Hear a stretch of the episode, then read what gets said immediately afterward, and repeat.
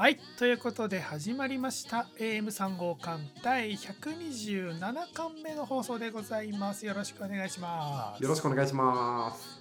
はいこの番組は私エンジニアの大河とプランナーの長谷がパーソナリティを務めるキラキラバイブス全開の極貧アル中インターネットラジオ番組です。やった。やった。ゴールデンウィークだ。ゴールデンウィークだ。そうですね明日から我々はゴールデンウィークに無事入ると。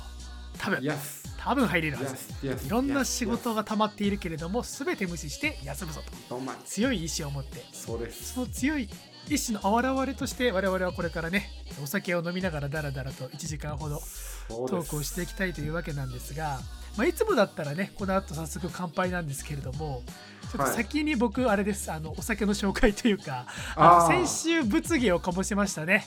物議を醸しましたねまで言うと失礼だけれどもあの大阪にあるねディレイラブリューワークスさんっていう、まあ、大阪のブリュワリーさんのビールを飲んで僕がこれはやばいと。なんだろう。良い方悪い方で言うと限りなく悪い方に近い方の意味のやばいっていう 表現をしたんだけれどもそのディレイラブリューワークスさんから出ているビールを今日また僕飲むのでそうちょっと非常に緊張しています僕は。ああ。いや楽しく飲んでいけるかな。はい、というところでじゃあ早速開けていきましょうか開けましょう。ああ、最高。パッケージが赤いんだよな。不安だ。はい今週もお疲れ様でした。ゴールデンウィーク楽しんでいきましょう。乾杯。乾杯。ああ。うまい。え？まさかのうまい。まさかのって言ってる失礼か。今日はどういう感じのえー私が持ってきたのは、えっと、ヒロイックガールダイストロングっていうビールですね。えっとね、これね、今調べて分かったんだけれども、ディレイラブリューワークスさんだけで作ったものではなくって、あの、京都府の伏見区にあるヒーローズコーヒーさんっていうまた別のブリュワリーさんとのコラボビールらしいです、どうやら。へえ。ということはスタウトなんですか？って思うじゃないですかコーヒー屋さんとコラボしてるビールなんだからスタウトと思わせてなんとこれはゴールデンカラーのベルジアンビールなんですね。なのであのいわゆるスタウトの美味しいんだけど甘ったるいというかもったりしてる感じはなくってね、さっぱり系なんだけどもでもあくまで香りはコーヒーっぽいその焙煎した香りがするはので、いはいはいはいはい。これとても美味しいねこれすごいあの逆転ホームランですこれはこれすごく美味しいもう先週のが布石だったんだよね。うん なるほどね。あ、そういう商売のやり方？振りが効いてんのよ。あ、これすごい美味しいわ。そうなんですね。長谷川さんは？はね、はいはい。はい、あのー、巷で話題の宇宙ブリューイング、出ました。はい、宇宙？ブリューイングの中でも、あの、フラッグシップ IPA と呼ばれる、もう一番ど真ん中のやつ、宇宙 IPA を持ってまいりました。王道、王道と言いつつ僕は買ったことがない。どあの毎度買おうと思いながらすぐに売り切れてしまうで、おなじみの宇宙ブリングス。お味どうですか？めちゃくちゃ人気です。美味しいです、これは。もうめちゃくちゃアロマティックな感じがしますし、あ結構こうね、フルーティーな感じも味わえるので、非常に美味しいです、これ。もうね、今日のために隠し持ってたんで、これは。ー そうね、お互いね、ゴールデンウィーク前だから楽しくお酒飲みたいですからねそうです。よ。はい。いやよかった、よかった、美味しいやつで。ちなみに、めちゃくちゃ大原さんは何連休ですか、僕は、えー、10連休ですね。お、10 2と6ちゃんと休む人だ。2と6ちゃゃんと休みますよ。最高。当たり前じゃないですか。何を言っている？何を言っているっていうと10連休できない人からめちゃくちゃ叩かれそう。働いてくれてる方、とても感謝しております。ありがとうございます。本当にね、うん、そういう人のおかげで、あの、この世界回ってますからそうね。いや、最高。まあまあまあ、そういう人への感謝も忘れない気持ちも持ちつつ、お酒飲みながらね、だらだらと今週もトークしていきましょう。おい。はい。ということで、今週の前半パートは私、大河が喋っていきたいと思うんですけれども、ほい。久々だね、あの、ちゃんと2週連続収録できるの。確かにね。そうだね。これが普通。これが普通。本当そうそうそう。ペースを取り戻していきたいんですけれども、あのー数週間前のエピソード、何個前か忘れちゃったけれども、あの、まあ、中央林間の長としての長谷川さんのねトークがあったじゃないですか、はい。中央林間は。こんな歴史があるんだよっていうね。うん。堂々たるや。ねまあただこのままだとねあの AM3 号館、まあ、数ヶ月後には中央林間の魅力発信番組になってしまうんじゃないかっていうねそうい。う危機を僕は抱えているんですよ。ああなるほどなるほど、ねなんとかちょそれに対抗すべくそれを防ぐべくですね。はい。まあ、まあ まあ別に防がなくてもいいんだけど あの 今日は僕もだから何が言いたいかって地域ネタをお届けしたいなと。おなるほど、いいですね地域ネタ。そう僕はねあの明言は多分そんなにしてないんですけれども、まあ、ただちょいちょいエピソードとかで地名は出しているんで、まあ隠すまでもないかなっていうので一応言っておくんですけれどもあの僕今住んでるのは神奈川県の戸塚っていう場所なんですね。はいはいはいはい。うん、映画館があればいい街でおなじみの戸塚。何何があれば？映画館があればいい街と 名高い戸塚ね。そうです。その話しましたね。そうそうそう、うん。映画館以外は何でもあるっていうね。長谷川さん、はい。戸塚のイメージって何ですか？その映画館以外で言うとなんかあります？全くないよ戸塚に対してのイメージなんて。まあでもそうだよね。なんかうん。俺は、あの少なくとも子供の頃から、まあ、親戚の家が鎌倉にあったからそのうんうん。親戚の家に行く途中に通るなみたいな、はいはいはいイメージ。はいなるほどね。そうそうまああとは有名なところあの僕以外のところでも通じるところで言うとあの正月の駅伝？大学駅伝であの通るんですよね、必ず。へえそこでそうそうそうそうそう。そう、まあ、そことかで地名で名前とか聞いたことある人はいるんじゃないかなと。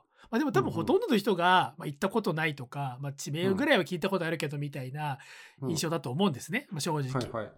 で僕もまあ住む前はそれぐらいの印象だったんですけれどもまあどうでしょう。あのこの番組でもね引っ越しした時のねあの珍道中とかも話しましたけれども、ありまかれこれしたね1年ちょいぐらい住んでもう半年なるかな、うん。まだなんないか。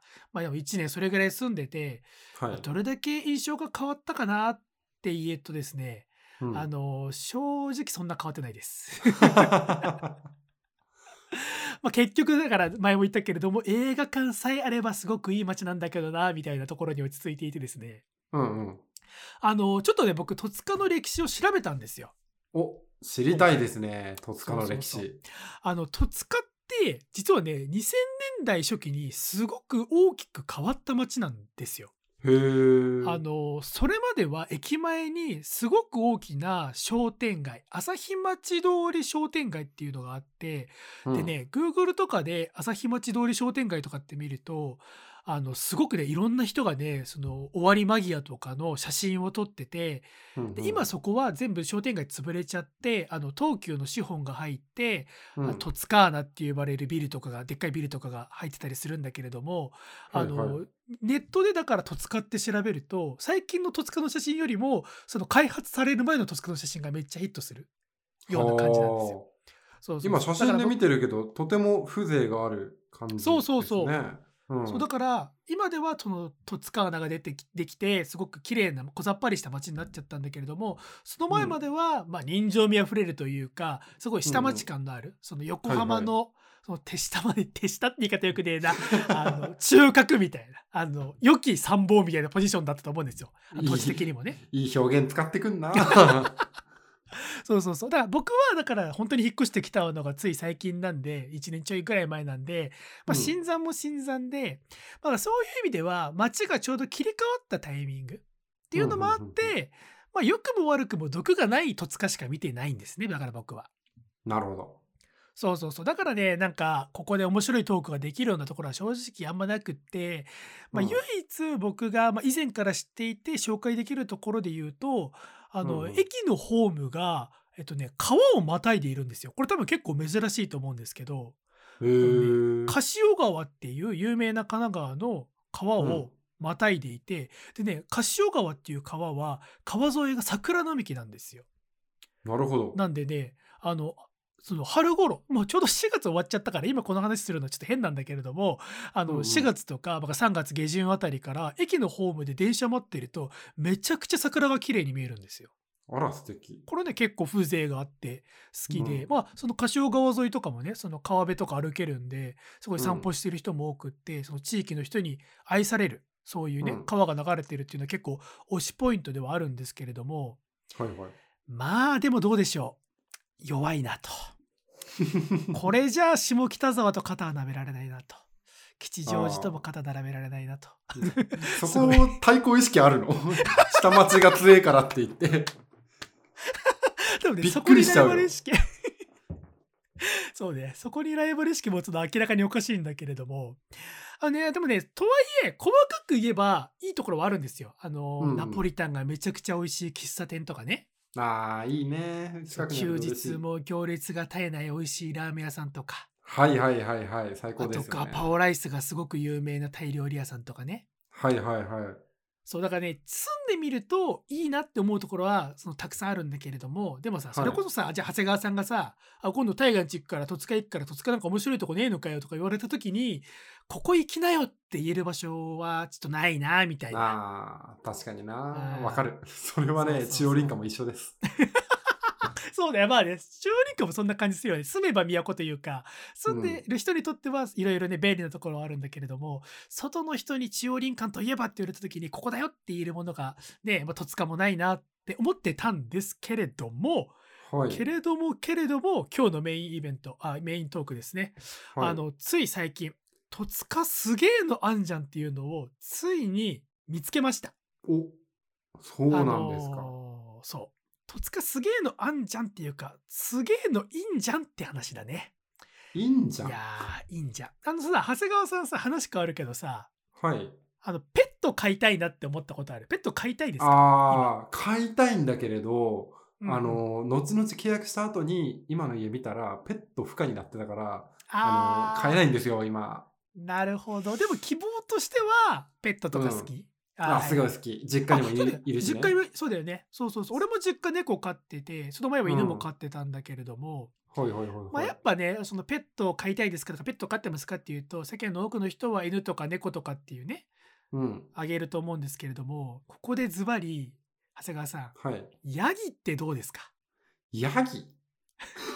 ヤギ 俺さ、ヤギ飼ってるの、あの、乃木坂の、なんだっけ、与田祐希？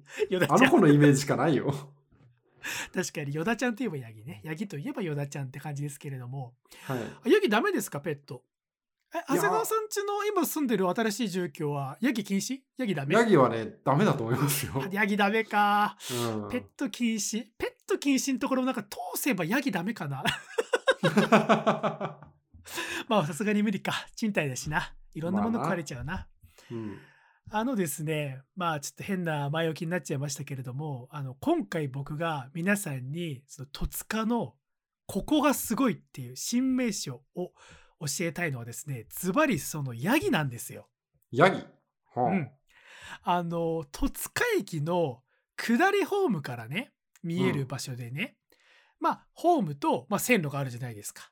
うんうんうんうんで線路の向こう側に、まあ、商業ビルみたいなのが建ってるんですよ。はいはい。まあまあどこでもあると思うそういう風景はどこでもあると思うんだけれども、まあね。そのあの線路と商業ビルの間になんだろうな業あの従業員通路みたいのがあるんですよ。まあそれも 当たり前というか、はいはいって感じだと思うんだけれどもあのね、うんうんそこのごくごく狭いスペースになんと戸塚駅ヤギが飼われてるんですよ。それ一匹？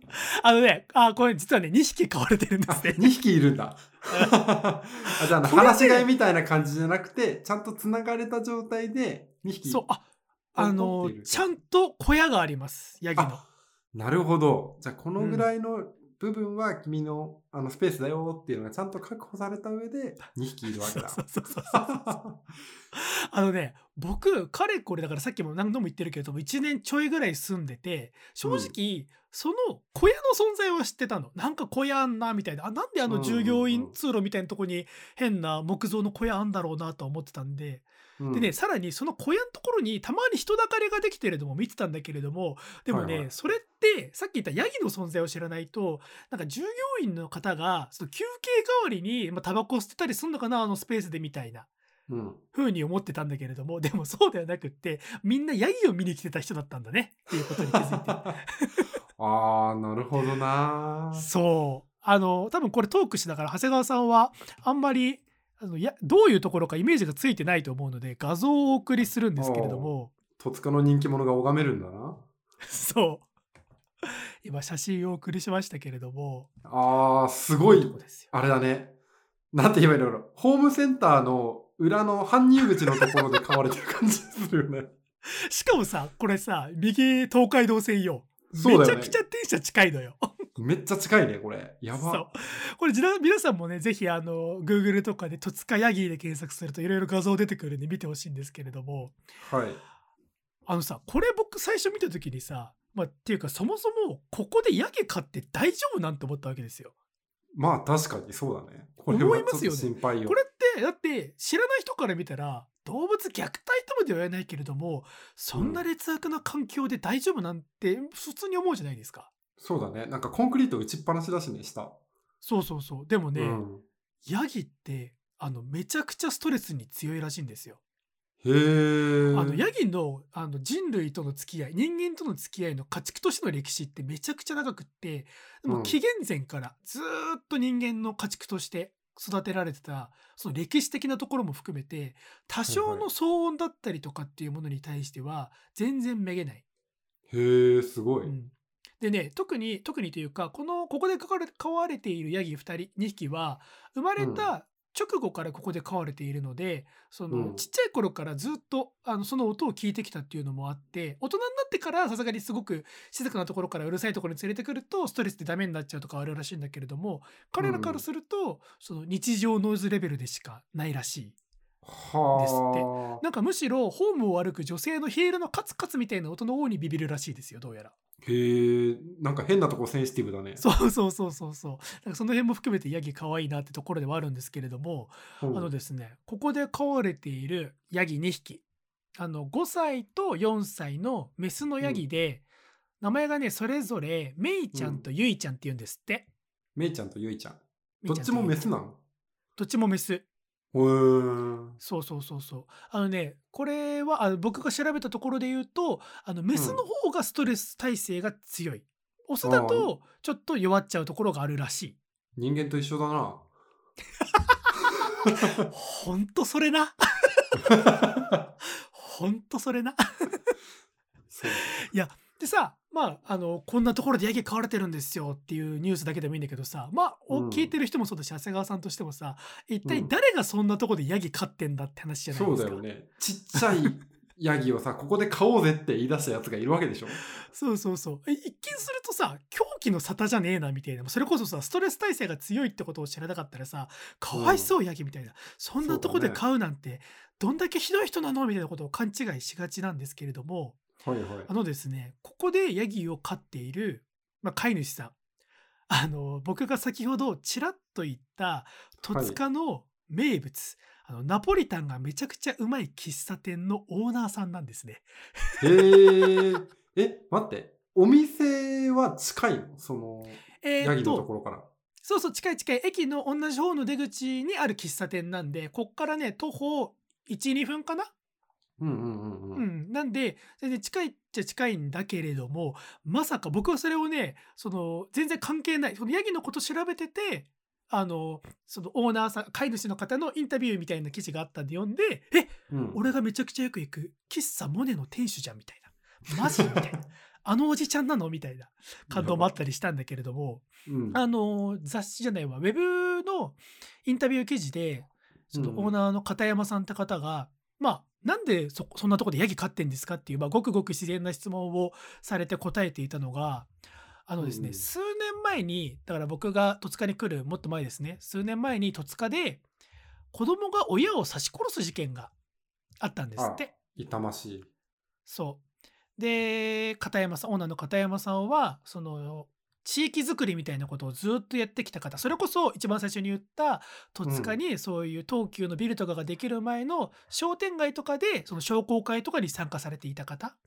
っていうのもあって、その頃は、その子供と大人問わず、みんながワイワイと仲良くやれていた街に、そういうね、まあ別に東急を悪者にするわけではないけれども大きな資本が入ってきて、街が小綺麗になったと途端にそういう事件が起きてしまった、まあもちろんそこに直接の因果関係はないけれども、片山さんとしてはなんか街が味気なくなっていってしまうみたいなところをどうやら感じたらしくって、まあ、うん子供のためというか、まあ、街の人のために、まあ、街づくりの一環として、まあ、命の重さを身近に感じてもらいたいなっていうことで前々から興味があったヤギを飼い始めたんですって。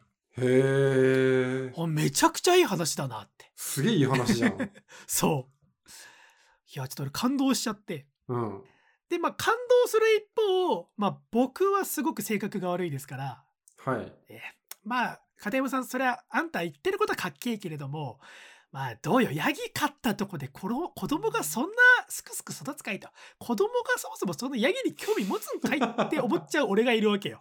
まあ心の汚いい、い心の汚い、薄汚い、その俺がいるんだけれども、はいただ、その時俺、ふと数ヶ月前の出来事を思い出して、うん。あのね、戸塚のショッピングモールで、ある時飯を、彼女と飯を食っていて、はいはいはい。僕はよく行くパン屋さんがあるんだけども、そこでパン食ってうまかったなーっつって店出たら、店の前のそのショ,、あとショッピングモールの通路みたいなところに、地域の町の子供たちが、なんか、絵画コンクールみたいな、絵画展みたいなことやってたんですよ。うんうんで、僕なんとなくそれ見てて、あーやっぱ子供って絵下手だなーみたいな。そこでも失礼なやつだよ。そこでも心の汚い大河原が出てくるから、やっぱ子供って、え、下手だな、えへへへって気持ち悪い笑い方をしていたら、うんあのね、戸塚はいい街みたいなキャッチコピーとともに、そこでめちゃくちゃヤギの絵が描かれてたことを思い出したんですよ。はいはいはいはい。そう。で、彼女とそれを見ながら、なんでヤギなんだろうねって言ってたことを思い出したんですよ。うんうん。やっと謎が解けたと。このヤギの絵絵は、あのゆいちゃんとめいちゃんだったんだと。はあ。これは。ね、だ地域の子供たちにとにめちゃくちゃ刺さってるわけですよ、コンテンツとして。確かに。どんずばだね。いやー、もう、薄汚い大河原くんが、もう、溶けていきましたよね。シュワーって。この春の兆しの中でシュワーって溶けていったんですけれども、うんうん。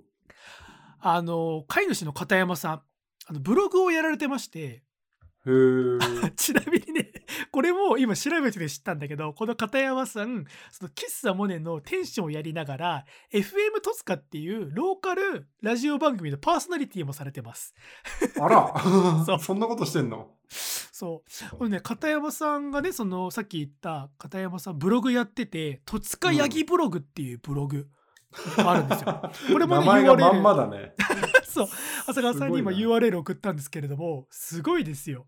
このブログ毎日更新です。えーえ、待って。で、俺さ、もうこのテンプレートみたいな、あの、真鍋かおりがブログの女王とか言ってた頃のさ、テンプレートまんまのやつが出てきて、ちょっと感動してるわ。ライブ動画かなちょっとどこのあれかわかんないけれども。ね、ニフティとかライブドアとかその辺だよね、これ。だあの頃の時代のブログだよね。って日本ブログ村って久しぶりに見たもんね、リンク。びっそうね。くりしちゃった。そう、このブログをね、ほとんど毎日、なんか今収録している前3日ぐらいはなんか更新ないんだけれども、最新がちょうど25日で、ちょっと遡ってもらえばわかるんだけれども、ほとんど毎日更新してるんですよ。はあ、面白い。で、ゆいちゃんとめいちゃんの写真めちゃくちゃ載っけてくれてて、ああ、本当だ。でね、ちょいちょいちゃんと数字見るとわかるんだけど、Facebook のいいね数とかもめちゃくちゃちゃんとあるのよ。コンスタへントに。えあ、本20、当だ。30あって。定常的にファンがいる。そう、定常的なファンがいるんですよ、ヤギ2匹に。すげえ。これはぶったまげます。で、僕さらにすごいなと思ったのが YouTube, あ YouTube チャンネルあります。戸塚ヤギチャンネル。流行りに乗じて YouTube まで。しかもね、これすごいのが、あの、ライブ動画です。基本的に。ライブ？あ、じゃうんあ中継するんだ。そう、中継してる。これめちゃくちゃ頭いいなと思うのが、おそらくなんだけれども、あのね、中継してるの夜なんですよ。はいはい。だから、防犯のためにやってるんだと思うんだよね。すげえ賢いな、そうそうそうそれは。あだから防犯カメラ回す代わりに YouTube でずっとライブ配信しとけば変なことがあった時に証拠になるなみたいな。で地域の人とかもそこでやってることすぐ分かっちゃうから変ないたずらとかは出せないしできないよなっていうあめちゃくちゃ頭いいみたいなこと考えてそうなんですよ。すごいね。ちょっとね片山さんの活動なんか、さっきも その薄汚い大河原が出てきましたけれどもヤギ飼って子供にそんな刺さるとか地域のなんかどうこうってよくなるみたいななんかもっと直接的なやり方あるんじゃねえのって思っちゃうけれども、うんいやーちょっとおみそれしました。ちょっと僕の不甲斐なすというか人生経験の浅さはすごく思い知らされるような、すごいね。いやーこれねあのちなみにあの YouTube だけじゃなくて Instagram もやってるんで皆さん気になる方はそちらも調べてほしいんですすけれども。ごいね。ヤギで多チャンネル展開っていう。そう。バーティカルメディアとしてのヤギですよ、これが。すごいよね。ヤギって開いてんだ、今。ヤギ空いてるヤギ空いてるよ。ちょっと地域のインフルエンサーの方。ヤギ空いてるからヤギ狙えるよ。まあそんなね一長一短で帰るわけではないというか。あのこのね、うん。僕今回これ調べるにあたってこのさっき紹介した戸塚ヤギブログ結構見たんだけれども、はいヤギ、はいそのストレス耐性を強くっているあの環境的な面では育てやすいんだけれどもその病気になりやすいとかっていうのですごい病院に連れて行かなきゃいけないとかその散歩が大変だとかっていうその、はいはい。飼うことの大変さはめちゃくちゃあるらしいんで。うんうん そうだから今うかつにおすすめしちゃったけれどもちょっと育てるなら覚悟を持ってっていうね。なるほどね。まあね、尊い命ですからね。いそうね。やでも、そのね、世話の工数を顧みず、ちゃんと地域に貢献しようという心ですよ、これ。いやー素晴らしい。本当にね、うん。こんなに自信を持って地元自慢できるものがあったんだっていうね。私は1年間気づきませんでしたけれども。ぜひぜひ聞いてる方もそれから長谷川さんももしもね戸塚に来ることがあればいやはい。むしろゆいちゃんめいちゃんのために戸塚に来てみてはいかがでしょうかというところで以上今週の大河パートでした。はい、ということで、後半は長谷川パートをやっていきたいのなと思うんですけれども、はい。えっ、と、ようやくね、落ち着き始めました。うちの周りが。おお、よかったです。お引っ越しですね。あの、今ね、家を整えに整え、あの、整えるのが楽しすぎてですね。サウナか長谷川さん地下だからね、整うといえば。うん。整い続けてる。淡々と整えてるんですよ。はいはいはい。まあ、なぜならばっていうところで言うと、俺は5年ぐらい引っ越す引っ越す作業し続けてたから、もう念願の引っ越しだったわけでして。そうね。この番組始まって割と最初の頃から引っ越したいみたいなこと言ってたもんね。うん。俺は引っ越すよ、引っ越すよって言い続けていた。言ってた。アンチみたいに言ってた。そうですよ。で、なおかつ、2022年、あの、1月1日から始ま始まって、今日4月の28日までですけれど、うん。あの、ずっと寝なし草みたいに彼女の家にゴロゴロしてたんで、ねの、ようやっとね、こうね、ちゃんと自分のアドレスというか、住所が得られていると。あ、はいここがわしの居場所だ。ここの空間をわしは好きにしていいんだっていう、このね、喜びはいはい。みたいなところも相まってね、非常に愛着を持って、あの、いろいろと整えさせていただいてるんですけれども、何回整えたって言うんだ？あの、本気でね、家作ってやんよっていう、あの、いるじゃないですか、世の中にはさ、あの、お家の暮らしのインフルエンサーみたいなさ、こうやると便利とかさ、うんうんここをこうやって整えると綺麗になるよ、みたいなやつら。うんフうん。もうあれはフェイクです。あの、ェイク？もうフェイクです。あんなね、俺はこんなおしゃれな家に住んでるんだ、すごいだろうみたいなやつはフェイクです。本当にまあまあまあ。あでも俺そういうの見ると好きだけどね。あ俺も好きだった。うん好きだった。あの、作る上では参考にさせていただいた。はい。うんだがしかし、だがしかしですよ。もうね、極めると、もう家なんてプライベートな場所じゃないですか。そんなところをさらそうだなんてね、もうお里が知れるわよと。うん。まあお世話になったやつにね、きびすを返して、俺はね、ちゃんとね、家をね、整えに整えに行こうと思っているわけですけれど。まあでもそんな中でさ、結構いろいろと、あの、こなさなきゃいけないことみたいなのも多いわけでして、うん。今週はね、あの、仕事の忙しさで言うと、まあ、中ぐらい。うん。今日中弱で言うと中ぐらい。だから、ちょっと片手間で何かできるかなっていうことが多くてですね。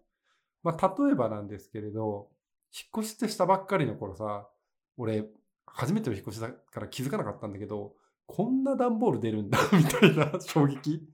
あ、アマゾンで注文したのとわけ違えや。これ段ボールとの戦いだわ。っていうことが判明した時の、うん。いやー、でもね、この面食らったところからのファイティングポーズの構え方が違いましたからね。おう。うん、ちゃんと、あの、段ボールをキュッキュッキュッってこのさ、あの、なんだろスズランテープみたいなのでさあー縛るやつねまとめるのをさ、うん1時間汗だくになりながらやった後に仕事に戻ってミーティングに出るみたいなことをやってたりとかさ。確かに重労働だからねあとはなんか新しいものとかを買うとさ、割とめんどくさいのが発泡スチロール。あれはいはいがいっぱい出るのよ。うん。で、まあ、段ボールはさ、キュッと縛ればいいんだけどさ、発泡スチロールってわけが違くてさ、うんあれ、力で大破することができないから、もう、キュッキュキュッキュ嫌な音出しながら、ナイフでこう頑張って切っていくみたいな。あそういうことをしてさ、細かくして、この45リットルのゴミ袋とかにさ、まとめたりとかするわけよ。ー確かになんか忘れてたけどその作業もあるねあったあった、うんはいはいあれ、気持ち悪くてさ、ずっともうラジオ爆音で聞きながらギャギャギャギャってベランダでやってさ。あで、また気づいたら汗だくになってミーティングに戻っててさ。ー であれでしょあの服のセー服のセーターとかに発泡スチロールがついてるんでしょ。うわ取れねそうそうそう、あるんだよね。それすごい嫌なんだよね。あるある。そういうことをやってたりとか、あとはですね、割とその、お役所周りのこと、割あの、転出届、転入届みたいなこととか、会社にもちゃんと住所変わりましたよって申請しなきゃいけないから、そこの手続きをやったりとか、うんなんかね、細々としたことをすげえいっぱいやったんですよ。いやで長谷川さんって基本的になんだろうその社会人として仕事面ではもちろんすごいんだろうけれども人間活動苦手だからね、うん。どちらかというと、その当たり前にやるべきことの方が、仕事よりこう比重高く頑張ろうみたいな気持ちが前に出てたっていうわかるわかる。あだから、うん。おおそらくあの我々ではない普通の人たちは転入転出の作業がめんどくさいってあんま共感されないだろうしね。えそんなんすぐじゃんみたいな半日半休取ってパパってやるだけでしょみたいな。何をそんな大げさにって言われるけれども。市役所行くん。だったら、俺ミーティング3本やるぐらいが楽だもん。そっちの方がいいと思ってる。あでも気持ちはわかる。だって動かなくていいんでしょ。口だけしゃべ なんか回せばいいんじゃんみたいな。まあね。いやでもそんな気持ちになっちゃう。でもちゃんとやりましたよ。住民票とかも発行してさ、はいはい。その会社にさ、PDF にして届け出出してさ、みたいなさ、全部やったんですよ、これがね。いや、でもさ、これもさ、あの、普通に、なんでしょうね。この会社で出社してたらさ、並行してできないことだからさ、あの、今まで週5とかで出社してた人ってどうやって生活回してたのかが全然理解できなくなっちゃってさ。いやだからちゃんと半休取ったり場合によっては全休取って引っ越し作業に当てたりっていうのがコロナ禍前までの常識だったんじゃない？もう俺もわからんけどああそういうもんなのか。あなるほどね。いやいやいやいや。あとあれじゃない？最近で言うとちょっと俺も情報確かじゃないけどマイナンバーカードがあれば転入転出もコンビニでできるんじゃなかったっけ？下手したら俺ああ、うん岡原さん、僕がマイナンバーカードちゃんと申請してると思います？うんだから俺もね多分してねえだろうなって思いながら今言ったそうですよね。あの持ってないんですよ。ただ、今回、あの住所が変わったタイミングで、俺はちゃんとマイナンバーカードの交付も申請しましたし、それこそ街中のあの証明写真のところでさ、QR カードピッて読み取ってもらって、はいはい。あの申請完了しましたみたいなことをやりましたよ。偉い。偉いね、うん。大人だね。これで、これで顔つきの証明書がついに手に入るわけですよ、岡田さん。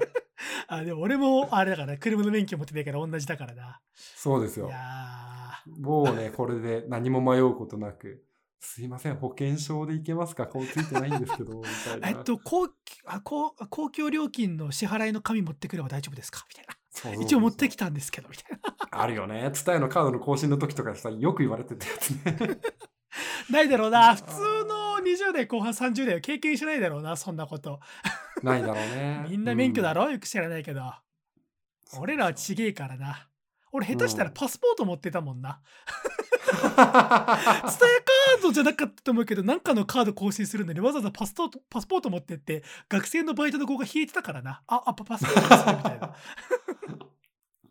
いや、パスポートも十分身分証明になるからね。そりゃ。最強の最強の身分証明ですよ。うん。まあね、そうやってね、ちゃんと整えに整えてるんですけれど、あの、こだわりみたいなところをちょっと今日は、あの、一部話したいところがございましてですね。ほう、うん。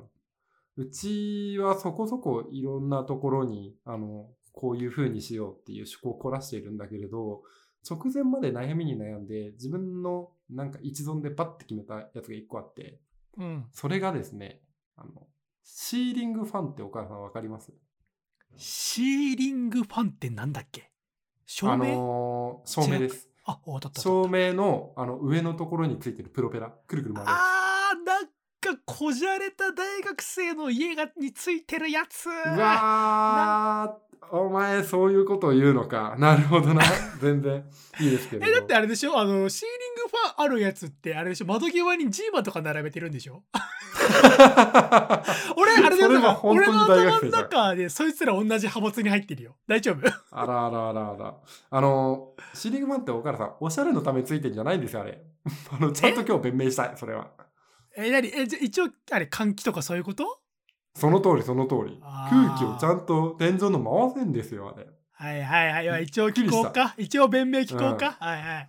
俺も確かに、あの、一人暮らしを始めた大学生みたいにはしゃいじゃって買ってしまった節はある。絶対そう。なんだったら取り付けるのもめちゃくちゃめんどくさくて、なんだよ、誰が買ったんだよ、これと思いながら、プロペラ六角レンチでキュッキュッキュッキュッってやって、4枚つけてさ、すげえあこれがこうやって回るんだなみたいなあでさ、なかなかさ、こう上の方につかなくてガチャガチャガチャガチャってさふざけんじゃねえぞと思いながらさ、一回15分休憩してもう一回チャレンジしたりとかしてさ、あ なんとか一人で取り付けたのよ。うそうね。ん、で、回った時の感動たるや。素晴らしい。これが俺の作ったものま、だと。回ったーでしょ。そう。もうね、鳥人間コンテストのプロペラみたいな感じだからね。カツラ右右でしょ。そうそうそう。で、うちのはね、なんか、強中弱みたいな、ちゃんとね、こう、レベル分けしてリモコンがちゃんと反応してくれるやつなんですけれど、はいはいはい。あれね、すごいびっくりしたのがさ、あの、お風呂上がりとかに、ちゃんと強でガーって回してると、風を感じるのよ、上からの。ちゃんと。こう空気回ってるな、みたいな。なんだったら、ちょっとこの間、あのさ、なんだろう、湿気が多い日あったじゃない。あった。おとといそういう日に3日目ぐらい、そうあったね。そうそう、3日前に、冷房のさ、冷房というか、クーラーの、あの、除湿機能。みたいなのをつけて、回したら、全然もう空気の回り方が違うんですよ。感動した。とひんやりくる。感動した。あー、よかった。俺、こじゃれた大学生みたいなところから入ったけれど、これはちゃんと機能性も完備した照明なんだっていうことがなるほどね。よくわかりまして。うん。はいはいはい。そんなことがあったりとか、あとはね、今日、あの、今つけてるヘッドホン、あの、この間までは、あれなんですよ。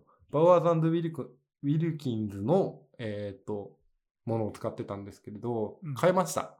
うんああ、そのだって1個前のやつも買った時この番組で話したもんね。もう相当前だけど。そうそうそうそうあれがね、結構1万3000円ぐらいしたんだけど、うん今回6000円のヘッドホンです。はいはい。あの、芦田音響っていう業務用の出ま。した。今日もはいよ。今日だからバズってたやつだよね。SNS とかで結構。そうですね。一部界隈でちょっと話題になってたやつ。で、うんたまたま見たときに、あの、4月に再入閣決定しましたので、みたいなのを見かけて、あの、すぐさまポチったやつなんですけれど、これがね、すごいいいですよ。あ、そうなんだ、なんかやっぱり。うん。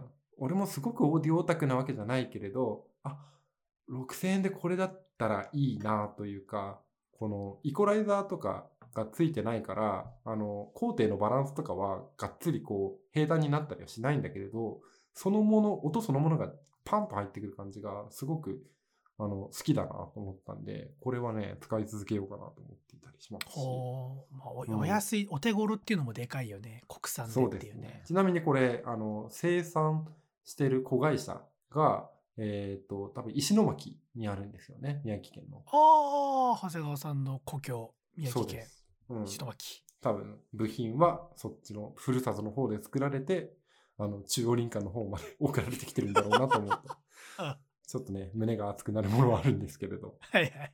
そんなことをちょっと買い物したりとか、なんか、小尺な、小尺な人間になり、ああ、だから多分あれなんだろうな。俺が引っ越した直後に、なんか料理頑張ってますとか、観葉植物育ててますって言った時に、長谷川さんがシャラくせえなって言ってた気持ちに今俺がなってます。ああ、そういうものです。うんそういうものです。人間とはそういうものです。そういうものです。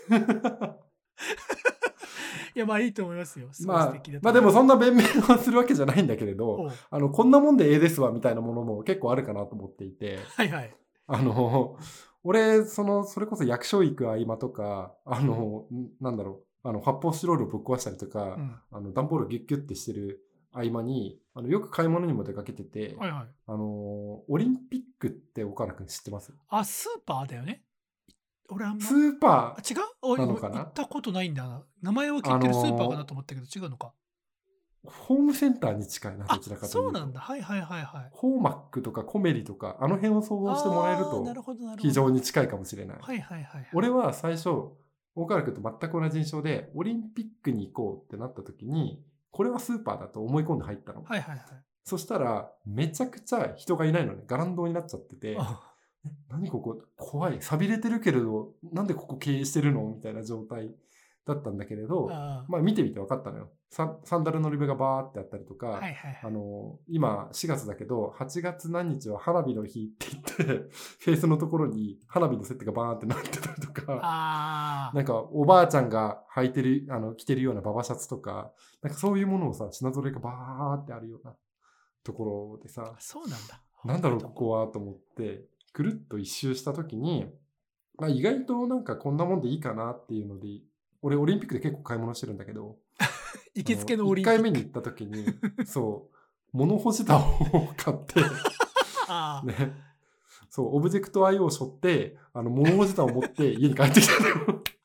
いいね。あ、なんか長谷川さんを象徴するようなシーンだね。すごいね。でも、物干し竿ってどこで買っても一緒じゃん。そうです、そうです。それはどこで買っても同じよ。棒だから。そして、オリンピックは安かったの。うん、600円ぐらいだったの。そこで物干し竿が。最悪中央林間のゴルフ場の木とか引っこ抜いてくれば全然物干し竿になるし。全然使える、全然使える。待って、でもさ、2メートルぐらいある木の棒ってそんなに拾えないじゃん。そうか、そうか、そうか、そうか。逆にそんな都合よくないか。そうそうそう。で、あと、うちはね、浴室が結構狭いから、うんうん棚を置きたいけれど置けないみたいな時に、オリンピック行ったら、ちょうどいいさ、キャスター付きのコロコロの組み立て式のやつ買って、はいはいはい。あ、これちょうどだね、みたいな。うちにある棚をちゃんと置いておけるサイズだし、絶対にこれで間違いないよっていうのの、アイボリーのなんかコロコロみたいなの2000円で買って帰ってきたりとはいはいはいか。はい。いいねあと、は、えっ、と、サンダルみたいな。あれもうクロックスとか履けないもん。ダメダメダメ。あんなの。何？もうさ普通に、あの、おじさんが履いてるような980円のサンダル買って帰ってきたりとか。まあね、サンダルはね、はっきりは何でもいいからな。まあ何でもいい、正直。俺のこだわりとしては真ん中になんか水抜きみたいに空洞になってるものがあると、すごい通気性もあって、すごいおなんかいいかなみたいな感じでうん。選んで買ってきたりとかしてて、あとは、こんなもんでええですわで言うと、ゴミ箱。うん。ゴミ箱？あれもね、なんか、あの、どちらかというと、あの、リビングに置くものよりもキッチンに置く、あの、四角いさ、生ゴミ料理したものを捨てるような、ああいうものが欲しかったんだけれど、ちょうどオリンピックに足で踏むと、パカって真ん中が割れて、こう、両開きになる、あれねあ。の、あるある。うん。ゴミ箱がありまして、で、それを買って帰ってきてさ、あの、俺は20リットルのゴミ箱を2つ持って帰ってきたのね。うん。で、試しに置いてみたんだけど、何やらちっちゃいなと思って、あの、オリンピック1往復した後に、もう一回、あの、45リットルの同じ型のやつを買って、帰ってきたりとかしてて、めちゃくちゃ、あの、さっきいろいろと、なんか俺はこういうおしゃれな生活をしてるぞ、こんないいものを買ったぜってラッパーみたいな話をしてたんだけれど、そうじゃなくて、一番お世話になってるのはオリンピックだったっていうね。いいね。行きつけのオリンピックがあるっていいじゃん。素晴らしい。マジでね、中央林間にオリンピックありっていう感じなんですけれど。そう。でもね、俺、やっぱりねオリンピックすごいき、名前がさ、特徴的じゃん。だから気になって調べたのよ。そうね。うん。で、なんでそのホームセンターオリンピックと呼ばれているかというと、あの、先鋭が集う場所という意味を込めて名付けられたと。あ、なるほどね。それでいて、あの、創業は1964年、東京オリンピック開催の2年前だったのよ。はいはいそはいこで社名にオリンピックってつけちゃったがために、まあ大変なことに巻き込まれるんですけれど、あのさ、IOC ってあるじゃん、国際オリンピックはい委員会。はいはいはい。インターナショナルオリンピック。あいつらってさ、意外と厳しいのよ。なんかオリンピックの名前で商売するっていうのに対して。あーなんかだからそういう意図がなくても、まあ、特に時代的なところも考えて、なんかいろいろ言われそうだね。そうそうそう。だからさ、あの、いろいろあるの。ゴールドシップパートナーとか、なんか普通のシルバーシップパートナーとか、いろいろあるんだけれど、例えばさ、あの、よく金メダル取ったやったーって言って、綾瀬はるかが、あの、コカ・コーラで乾杯しようっていうテレビ CM あるじゃん。はいはいはい。あれはちゃんとオリンピックのああの開催のためにコカ・コーラがお金払ってるから、はいあのできるはい CM なんだよね巨大スポンサーだからね。そうそうそうそうそう。で、そういうのをお金を支払わずにオリンピックの名前を語ってやってしまうと、アンブッシュマーケティングっていう規制に引っかかって、あの、うんお前らダメだぞって IOC にめちゃくちゃ怒られるっていうのがあってさう。わーやっぱ一大権力だな。そうなんですよ。巨大、巨大資本だよね。もともとはその IOC も、まあ商業路線、あの、その商売みみたいなのをオリンピックの名前を使ってやろうっていう路線ではなかったらしいんだけれど、それが本格化してきたがゆえに、そういうルールが厳しくなったって言われてるんだけれど、なんと、このオリンピックですね、その IOC のあの規定が決まる前に、俺たちはこの名前でやってるからさっていうのを、あの、日本のオリンピック委員会と協議した結果、あの、そのままでいいよって言われてるんですよね。ああ、すごいね。そこで折れなかったんだ。じゃあさ、ちょっとこの名前変えるかとかではなくって、そう。あくまで我々は。あくまで先鋭が集う場所としてのホームセンター やってるんですよ。ああ、それ興味深いね。なんか、面白いよね、これ。うん精鋭が集うものぐらいの流度感で言ったら、なんかてっきり攻められたら、あ、じゃあ変えますって言いそうなもんだけど、そうではなかったんだ。そこにちゃんと熱量があったわけだ。そうなんですよ。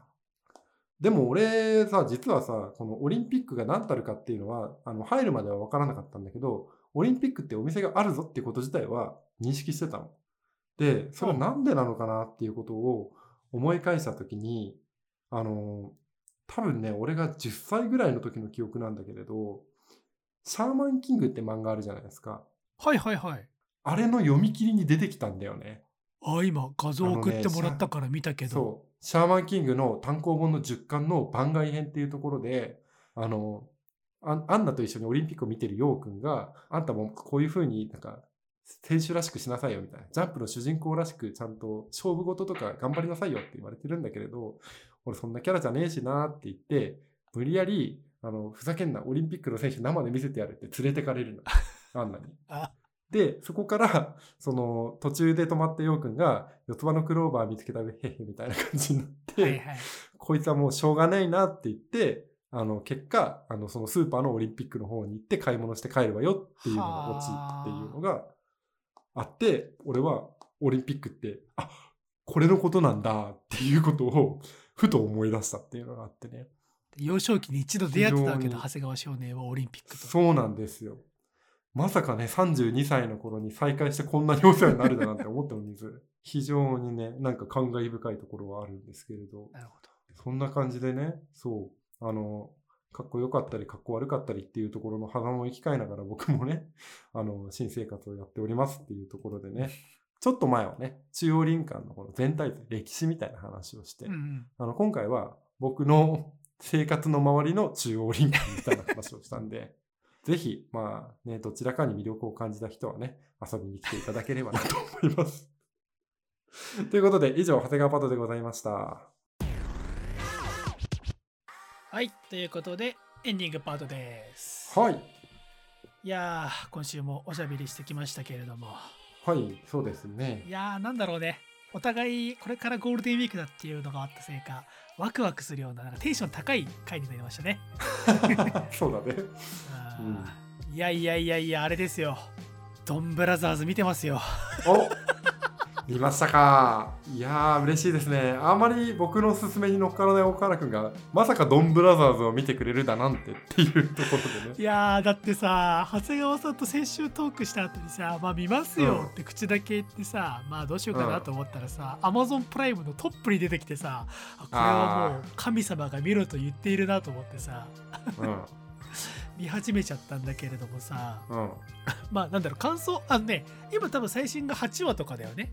そうだね。れぐらいだと思うんで、うん、僕はまだ5話までしか見てないんでちょっとあんまり喋ることもないじゃない、今更なしになっちゃうところもあるんだけれども、うん。あの 僕はねなんだろうなあの日々いろんなコンテンツを見ながら、はい。まあ愛あるツッコミをさする人間なのよ、テレビとか見ながらこれはさ、はいはいはいどうなのこれとかっていうのをなりわいとしている人間なんだけれども、あの同居人にどうやらそれが悪影響を与えてしまったらしくってはいはいはい 俺はね、はい心からドンブラザーズを楽しもうとしているんだけれどもなんかうん彼女さんが隣で一緒に見てたら「えんなんでこいつこんなことすんの?」とか「こんな主人公なん?」とか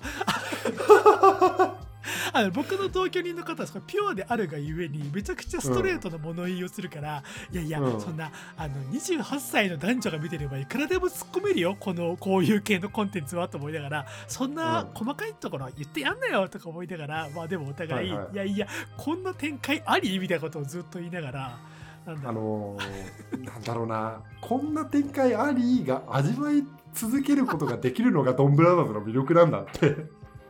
そういやでこもねんなに突っ込みどころがパッと分かりやすいああのヒーロー戦隊もないよ、マジで。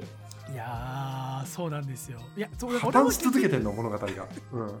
そういや俺がちょっと困惑しているのが果たしてこ俺が見ていないだけでここ数年いやここ数十年ぐらい戦隊ものってこういう温度感で進んでたのかそれともドンブラザーズがやばいのかっていうねうん、その辺の瀬戸際が分かってないからドンブラザーズがやばい。です。やばい。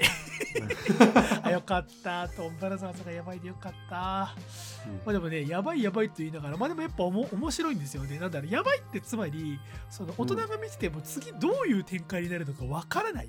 っていうところがやっぱ楽しめるっていうところが大きいですよね。だからよくできてるドラマだとさなんか良くも悪くも子供が感動できてもみ一緒に見てる大人はさああこうなるだろうなみたいな。はいはいってなっちゃうけどさそう。ではないからね。大人が見てるとえ待ってみたいな。ちょっと待ってみたいな。一切予定調和がないよね。いやだってすごいよ。俺俺が子供の頃だからさ本当にカーレンジャーとかその時代だけどさ少なくともそれと比較してさ、ドンブラザーズさ最初の4話5話ぐらいだけで何回変身すんのみたいな。あと何回ロボ何種類ロボット出てくんのみたいな。何個技使うのみたいな。そんなに最初の頃から飛ばしちゃって大丈夫だみたいなめちゃくちゃ言いたいことありますよ そうだね。主従関係もしっかりしてるしね。主人公主人公がまあね主人公らしくないというかそう。お前すごいなみたいなレッドお前すごいな人間性みたいなとってもサイコパスというかね。うん。でもうちょっと追ってってだから俺もドンブラザーズにもっとハマっていったらそういうことねまずは最新話追いついてどんどんどんどんなんかこの番組でも 感想みたいなことを喋れるようになったらいいなっていうふうに思っていますよ。ドンブラザーズはもう乗ってしまったからこの船には。もう、でもドンブラザーズの中で俺は一番魅力的だと思うのはレッドではなくてピンクなのよ。ピンク。うんはいはいピンクはさ、あの、史上初の男性ピンクなのよ。ああそうだね。だから過去に衣装もピンクな衣装も女性ものなんだよね。スカート開いてるんだよね。そうそうそうそうそう。うん。で、なんか普段着のね、あのスーツみたいなのにもワンポイントでピンク入ってたりとか、すごくおしゃれな感じもありつつ、あのすごく平々凡々としてる、あんな個性の強いキャラクターが周りにいながらにして、そこがね、たまらなくいいですよね。そうね。そうそうそう。いやなんかさしあの映像的なところも攻めてるなって思うのがなんか1話の段階から、なんかエフェクトとかが最初見た時なんかすげえ雑だなとかって思ったんだけど、うん。あの多少なりとも映像界隈の仕事をしている俺的な目線で見るとあれは多分、どれだけ編集工程を削減できるかっていうことをチャレンジしていると思うんですよ。あのさドンブラザーズってさ、あの異世界みたいなやつあのメガネ5ルかけるとさ世界がちょっと歪むじゃん、確かに確かに。あのエフェクトの描き方ってパッと見しら素人が見るとなんかあんま綺麗に見えないじゃないですか、なんかもうちょっと丁寧にやれみたいな。確かに確かに。うん。でもねあれ多分おそらく本当にあの撮った映像をまんまエフェクトをかけて書き出していると思うからその辺リアルタイムでやってるからこそ編集工程がすごく楽になってるんだろうなみたいな。そういう細かいところとか見ていくとあ戦隊ものだけれどもかある種あそこはその、うん。特殊技能というか特殊特殊編集 VFX とかの担当の人たちにとっては練習場って言ったら言い方あれだけれどもまうんあ機械、あの技術を試す場みたいなものにもしかしたらなってるのかなみたいなところをちょっと推理しました僕は。おお そうそうそう。ちょっとそれっぽいことを言うとね。なるほどね。そうそうそうそうそうネットフリックスとかがさとんでもない予算とかでめちゃくちゃ高画質なその CG とかを使っている一方でいくら予算が低くてもちゃんと見るものに耐えうる。それでいてコースもなるべく短く済むような撮り方っていうのもまた一個尖った技術ではあるからそういうところをもしかしたら攻めているのかもっていう風な視点で見ても面白いかもしれないドンブラザーズ。おおすげえな。なかなかマニアックな見方ですけれども。確かにな。俺が着眼もしえないいろんなところを 攻めていきましたけれど。いやードンブラドンブラザーズオープニングめちゃくちゃいいね。あれ確かに聞いちゃうわ。あれは聞いちゃうでしょ、うん。あれ聞いちゃう。あれ仕事中聞いちゃうね、あれ仕事中聞いちゃうね。うん。俺プログラミングコード書きながらずっと聞いてるから。そうだ永遠によちなみにあれさ歌ってるの森崎ウィンさんって言うんだけれどあの大辛くさ「レディープレイヤー1」って見たじゃん。おで大東って言ったの覚えてる？覚えてるよ覚えてる。うん、俺はガンダムで行くの大東うんうんうんうん。あれの声が森崎ウィンです。へええその人何？ドンブラザーズになんか関係がしてるの？それとも単純に歌手としてってこと？歌手としての森崎ウィンですね。声のお仕事。であのアバターつながりじゃないけれどドンブラザーズの方でもあのオープニングを歌ってるっていう。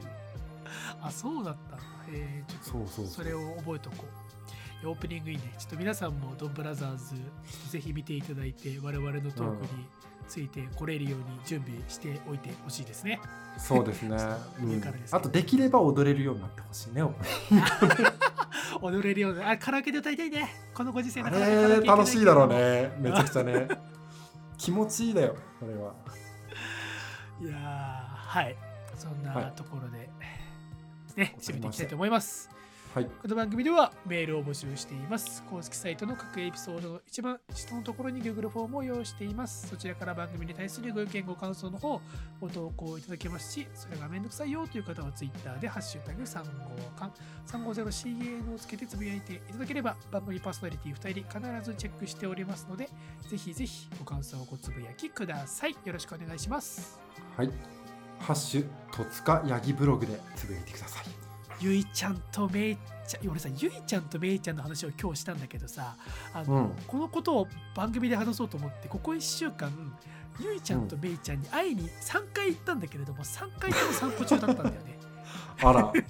そう。だからねまだ餌や餌やりできてないのよ。ちょっとあ餌やりをしにかもあげていいんだ。あそう無料でキャベツが置いてあるんですよ。その小屋のえー、ご自由にどうぞと。そうそうそうそうなんでちょっとゆいちゃんとめいちゃんに餌をあげに行ったっていうトークもまたいつかの番 この番組でできたらなっていうふうに思ってます。続報を待て。続報待て。はい。という感じで以上 AM3 号館第127巻の放送でございました。今週もありがとうございました。さようなら。また来週